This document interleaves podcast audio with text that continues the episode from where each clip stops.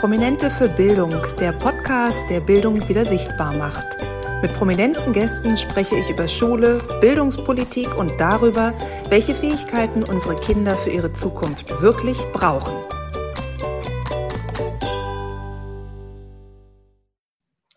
Herzlich willkommen bei einer neuen Folge Behind the Scenes von Prominente für Bildung. Und ich sage es gleich vorweg, das ist die letzte Folge Behind the Scenes für dieses Jahr. 2023 verabschiedet sich so langsam und auch ich gehe nach der Folge mit dem lieben Julian FM Stöckel, von dem ich euch heute erzählen möchte, erstmal in die Weihnachtspause. Doch bevor wir soweit sind, erzähle ich euch jetzt, was das mit dem Julian so auf sich hat, wie ich zu dem gekommen bin und warum ich noch eine Stunde nach unserer Aufnahme ein wirklich breites Lächeln im Gesicht hatte. Also, der Julian FM Stöckel den kennt man zum Beispiel aus dem Dschungelcamp oder jetzt bei Promi Big Brother ist er auch dabei. Er ist, wie er selber sagt, die letzte lebende Diva Westberlins, ein schräger Vogel und hat eine ganz wunderbare Art und Weise, präsent zu sein, ohne dabei zu nerven. Und auf den Julian, sage ich ganz ehrlich, wäre ich persönlich nicht gekommen. Aber der Simon Gose Johann, den ich ja auch schon in meinem Podcast begrüßen durfte, da müsst ihr auch unbedingt mal reinhören. Papa eines kleinen Sohnes und ein sehr lustiger Comedian, der hat mir gesagt, sag mal Viola, wie wäre es denn, wenn ich dir den Julian vermittel? Das ist ein Freund von mir und der ist gut drauf und der engagiert sich sehr auch für Kinder und für Bildung und der würde bestimmt super in den Podcast passen. Dann habe ich gesagt, na klar, Simon macht das gerne und der Julian hatte sofort Lust darauf und ich sag euch ganz ehrlich, wisst ihr, was das erste war, was ich gegoogelt habe, als mir klar war, Julian FM Stöckel kommt in meinen Podcast? Na, könnt ihr es euch denken? ich habe erst mal gegoogelt, wofür steht denn eigentlich dieses F. M. Herrje. Also das hat mir nun keine Ruhe gelassen, wenn jemand so einen langen Namen angibt, wollte ich auch wissen, was es damit auf sich hat. Ganz einfach ist die Auflösung, denn es steht für Frederik Moritz. Also sein gesamter Name ist Julian Frederik Moritz Stöckel, sein Künstlername eben Julian FM Stöckel.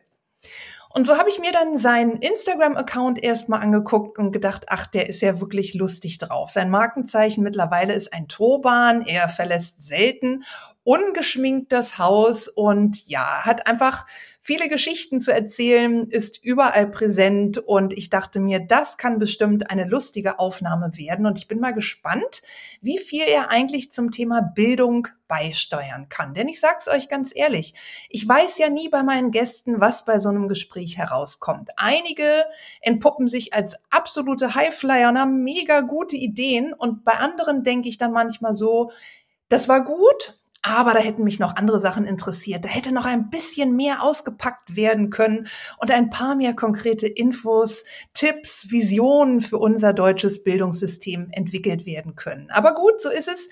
Jeder geht da seinen eigenen Weg und sagt, was er sagen möchte und das ist auch völlig in Ordnung.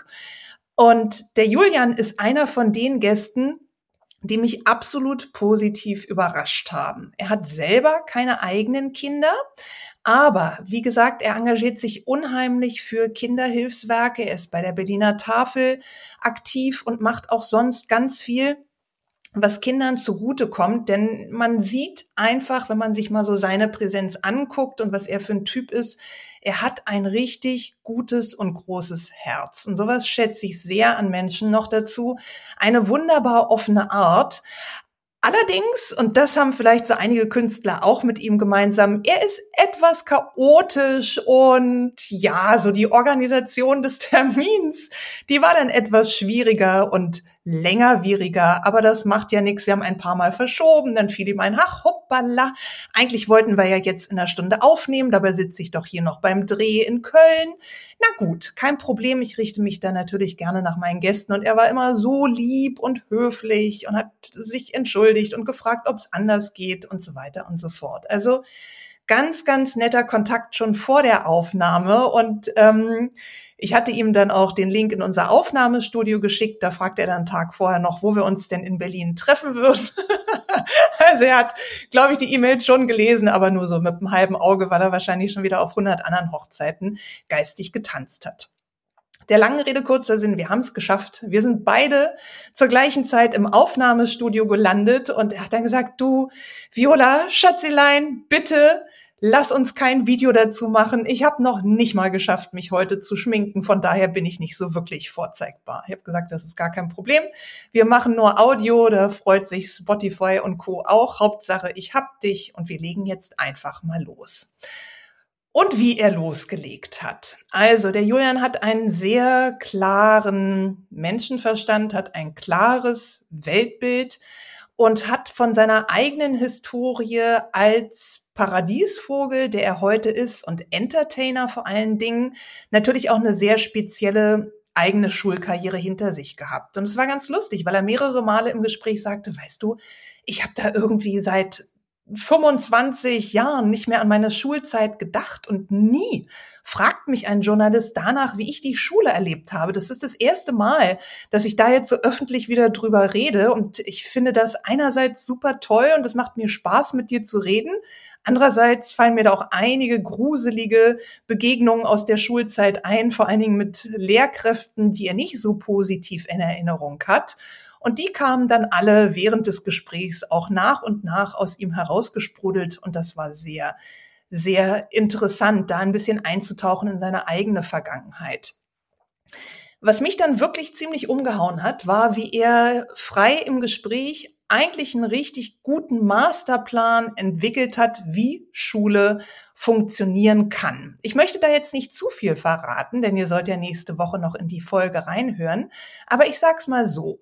Natürlich ist Julian auch ein Freund von Persönlichkeitsentwicklung und von Individualisierung. Und er sagt ganz klar, ehrlich, ein Großteil von den Sachen, die ich in der Schule gelernt habe, habe ich nie, und zwar nie in meinem ganzen Leben später gebraucht. Ich hätte meine Zeit so viel lieber mit Dingen verbracht in der Schule, die mich interessiert haben. Stattdessen hatte ich nur die Möglichkeit, Gala und Bunte zu lesen, um mich irgendwie auf mein Leben im Showbiz vorzubereiten. Und die Schule stand mir dabei eigentlich nur im Weg.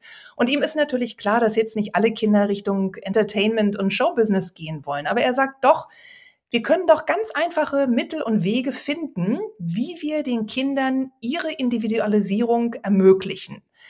Dabei geht es nicht darum, dass wir alle die Basics wie Mathe, Schreiben, Rechnen brauchen. Das steht außer Frage. Aber er sagt, ab einem gewissen Grad hat er eine super Idee, wie es funktionieren kann, dass Kinder gebildet aus der Schule kommen, aber auch patent auf ihr Leben vorbereitet werden. Und zwar in dem Maße, dass sie vorher die Zeit gut genutzt haben und es dennoch verbindliche Angebote gibt, die auf ein eigenständiges Leben vorbereiten. Zum Beispiel, wie mache ich meine Steuererklärung? Wie funktioniert denn das überhaupt mit der Miete?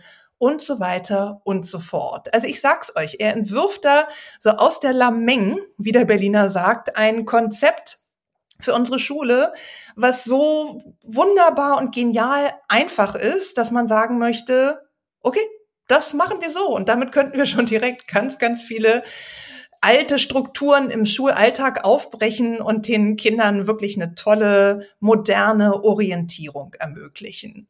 Tja, warum das noch nicht so weit gekommen ist, habe ich ihn gefragt an der Schule. Und wieso wir immer noch in dem alten System, was er ja auch kennt, viel zu verhaftet sind. Und da hat er auch eine flotte Antwort parat, denn er sagt, viele, die wirklich hm, Verantwortung tragen, sind die ewig gestrigen klares Zitat von ihm, klares Statement und ja, was soll man dazu noch sagen? Ich denke, er hat in weiten Teilen recht. Viele Veränderungen sind in unserem Bildungssystem gar nicht gewünscht. Es hängen zu viele Menschen in diesem ganzen Apparat, die ihre Positionen sichern und nicht aufgeben wollen, Strukturen nicht durchlässiger gestalten wollen, Verwaltung auch nicht verschlanken möchten, denn dann machen sie sich vielleicht sogar selber überflüssig. Und das möchte leider keiner. Und auch kein Politiker geht so gerne an das Thema ran, weil es eben sich innerhalb der vier Jahre Wahlzeit nicht so wirklich lohnt, da ähm, Kraft und Energie zu investieren.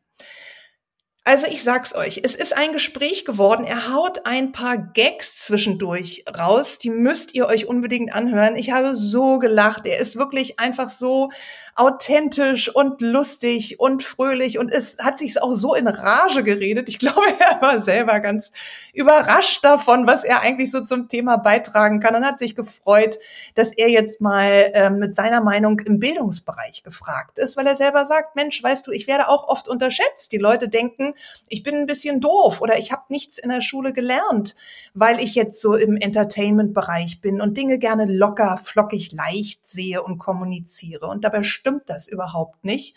Denn er hat, auch das werdet ihr nächste Woche hören, über wirklich mh, hm, schwierige Umwege sein Fachabitur abgelegt in Berlin. Und seine ganze eigene Historie in Verbindung mit der Lebenserfahrung, die er seit Ende seiner Schulzeit gesammelt hat, ergibt wirklich eine wunderbar spannende neue Podcast-Folge, auf die ihr euch nächste Woche mit meinem Gast Julian FM Stöckel freuen könnt. Ein wunderbarer Abschluss für dieses Podcast-Jahr und ich möchte mich ganz herzlich bei euch bedanken fürs Zuhören, fürs Supporten, fürs Dabeisein und ich kann euch versprechen, das neue Jahr bringt neue Wege und Möglichkeiten auch für Prominente für Bildung. Der Podcast wird sich verändern und wenn, dann geht der Weg nur nach oben. Natürlich wird er noch besser, neuer, anders, noch mehr Mehrwert. Aber ganz tolle Gäste habe ich jetzt schon auf meiner Liste stehen. Da dürft ihr euch wirklich drauf freuen. Und ich bin ganz gespannt, was 2024 nicht nur dem Podcast bringt, sondern unserer Bildungslandschaft allgemein. Gerade eben kam über meinen Newsticker die Live-Meldung rein, dass deutsche Schüler in der aktuellen PISA-Studie so schlecht abgeschnitten haben wie noch nie. Und ich frage mich langsam wirklich, wie viele Katastrophenmeldungen wir noch brauchen, bis die Politik endlich handelt, auch wenn es nicht im persönlichen Interesse des einzelnen Politikers liegt, sondern einfach mal, um unsere Gesellschaft und somit unsere Zukunft zu gestalten, voranzubringen und unsere Kinder als das zu sehen, was sie nämlich sind das wichtigste Hab und Gut, was wir in diesem Land haben, unsere menschlichen Ressourcen, die sind doch so überaus kostbar und wertvoll, in die müssen wir alle Zeit und Geld und Know-how investieren. Ihr Lieben, ich wünsche euch eine wunderbare Weihnachtszeit, einen schönen Jahresausklang. Macht mir doch einfach noch ein kleines Geschenk und bewertet diese Episode gerne mit fünf Sternen und die anderen auch. Denn ihr wisst, der Algorithmus freut sich, wenn es positiv bewertet wird. Wenn viele Menschen das hören, teilt die Folgen. Das ist das, was ihr tun könnt, um Bildung wieder sichtbarer zu machen, um dann mit vollem Schwung ins Jahr 2024 zu starten. Ich freue mich ganz doll auf die neuen Herausforderungen, die kommen. Ich weiß, wir können zusammen viel bewegen und ich bleibe auf jeden Fall am Ball. Bis bald, eure Viola. Das war Prominente für Bildung, der Podcast, der Bildung wieder sichtbar macht. Für mehr Informationen besuche meine Homepage Viola Patricia Hermann oder folge dem Podcast auf Instagram at Prominente für Bildung.